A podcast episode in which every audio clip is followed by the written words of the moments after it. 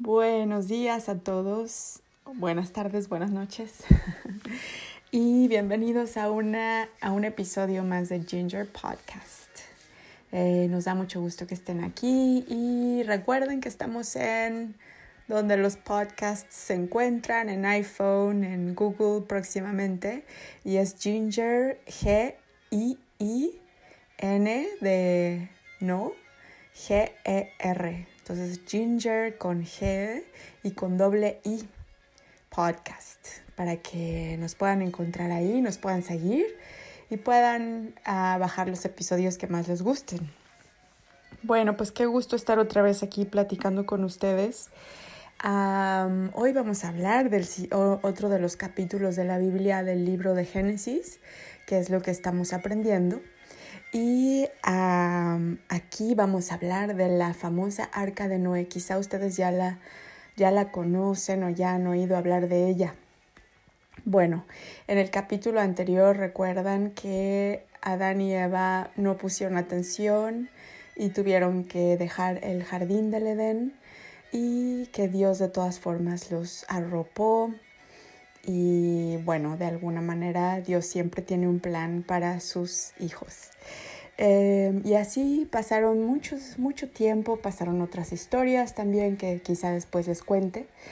Pero ahora vamos a hablar de Noé. Resulta que los hijos de Dios, los hijos de Adán y de Eva, em, fueron básicamente dos bandos, uno de un hijo que se llamó Caín y otro de un hijo que se llamó Abel y poblaron toda la tierra, pero em, como tienen muy mala memoria, ya ves que a Adán también se le olvidó lo que Dios le había encargado, pues así sus hijos como que tienen mala memoria, se les olvidó seguir las instrucciones de Dios y pues se portaron mal. Y se portaron tan mal que Dios dijo, ya, ya me enfadé, ahora sí voy a borrar todo lo que hay sobre la tierra. Entonces les voy a contar cómo se sentía Dios. Estamos en el Génesis libro 6, en el verso 12. Y miró Dios la tierra y aquí que estaba corrompida, porque toda carne había corrompido su camino sobre la tierra. Corrompida es como, mm, como que se había echado a perder un poco. Dijo pues Dios a Noé, he decidido el fin de todo ser, porque la tierra está llena de violencia a causa de ellos, y aquí que yo los destruiré con la tierra. Hazte un arca de madera de gopher, harás aposentos en el arca y la calafetearás con brea por dentro y por fuera. Y de esta manera la harás. Y le dio Dios a Noé las medidas que tenía que llevar el arca y muchas especificaciones muy muy precisas. Y también dijo que le tendría que poner una ventana y que el arca iba a tener tres pisos. He aquí, dijo Dios también en el verso 17, He aquí que yo traigo un diluvio de aguas sobre la tierra, para destruir toda carne en que haya espíritu de vida debajo del cielo, todo lo que hay en la tierra morirá. Entonces Dios estaba planeando un gran diluvio. ¿Tú sabes lo que es un diluvio? Es una lluvia que no para y sigue y sigue y sigue y se inunda todo. Entonces ese era el plan de Dios para destruir todo y casi casi volver a ser borrón y cuenta nueva. Le dijo a Noé que construya el arca y que eh, también metiera a los animales eh, según su especie a una pareja de macho y hembra de cada especie animal, de todos, todos los animales en el arca, porque a ellos los iba a salvar. Entonces Dios estaba enojado con todos los hombres, pero no con Noé.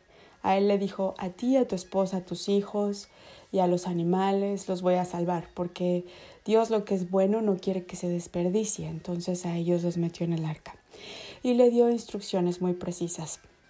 Imagínate que estaba Noé construyendo el arca en esos días y las demás personas que estaban en el planeta pues no le creían y le decían, ¿tú qué estás haciendo con ese barco totototote de madera? Y Noé les decía, es que viene un diluvio y pues nos tenemos que portar bien y, pues hacer sus arcas, ¿no? Pero nadie le creía Y este y Noé era el único que entendía cuál era el plan de Dios.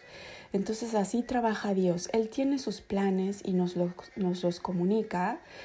Y de este lado nosotros lo que Dios nos da es un receptor para, para recibir esos planes y entenderlos. Porque los planes de Dios no los entienden todos, solamente los entiende la gente a la que Dios le ha dado el receptor. Y para tener el receptor, pues hay que jugar en el equipo de Dios como cuando juegas fútbol, ¿no? Esa es una de las grandes bendiciones de ser del equipo del Señor, que tenemos el receptor. O es como cuando vas a internet que quieres bajar un audiolibro, por ejemplo. El audiolibro está en internet y tú lo quieres poner en tu teléfono celular o el teléfono celular de tu mamá o de tu papá o de algún adulto cerca de ti. Pero si no tuvieras ese receptor que es el celular, no puedes bajar el audiolibro. Así Noé tenía un receptor que era su corazón, su espíritu, su mente, que podía bajar la información que Dios le dio. Entonces sigamos con la historia. En eh, Génesis 7, el verso 4, siguió diciéndole a Dios, eh, siguió diciéndole Dios a Noé su plan porque pasados aún siete días yo haré llover sobre la tierra cuarenta días y cuarenta noches, y raeré de sobre la faz de la tierra a todo ser viviente que hice. Sigue con Diosito diciéndole a Noé todo lo que va a hacer, va a limpiar la tierra. Y en el verso 17, dicho y hecho, porque lo que Dios dice lo cumple. Y fue el diluvio cuarenta días sobre la tierra, y las aguas crecieron y alzaron el arca, y se elevó sobre la tierra y subieron las aguas y crecieron en gran manera sobre la tierra. Para esto Noé ya estaba dentro con su familia y todos los animales. Y Dios mismo había cerrado eh, la puerta del arca. Entonces sigo en el verso 18. Y flotaba el arca sobre la superficie de las aguas.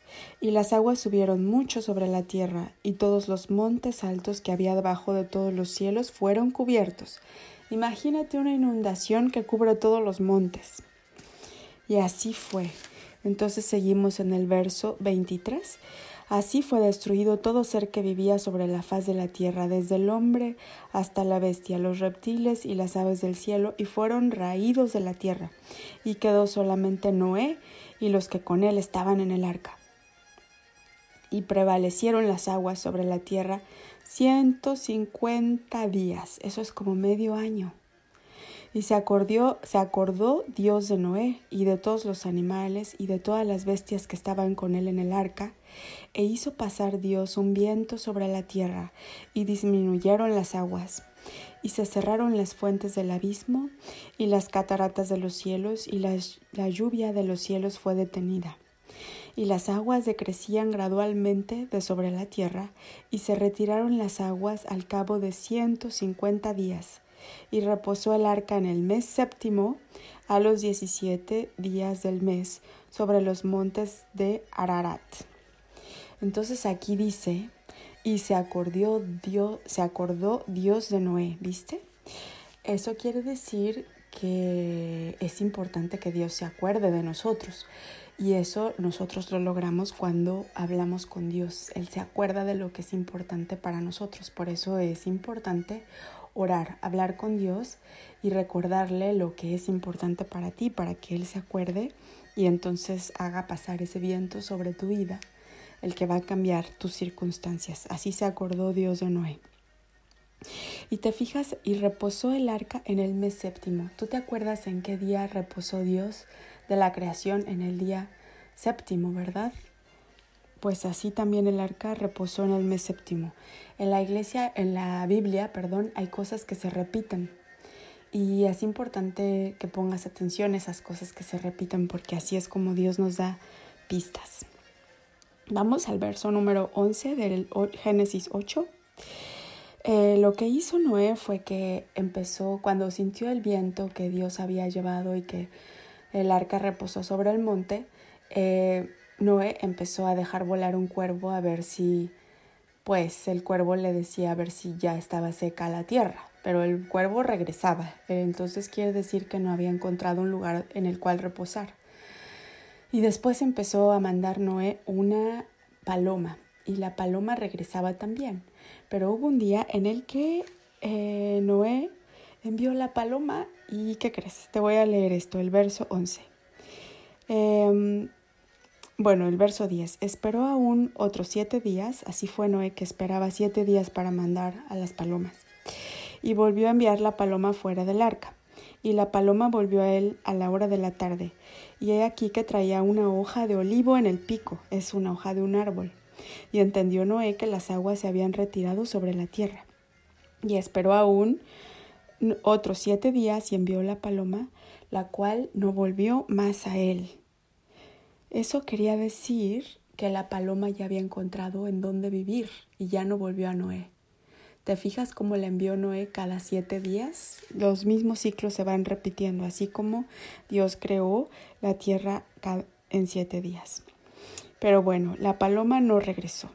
Y te voy a contar un secretito. Mientras vas leyendo la Biblia, la paloma nunca vuelve a aparecer hasta que en una de las historias de la Biblia Jesús es bautizado, Jesús el Hijo de Dios, nuestro Salvador, que ya te contaré más esa historia, es bautizado por Juan el Bautista y baja la paloma del cielo.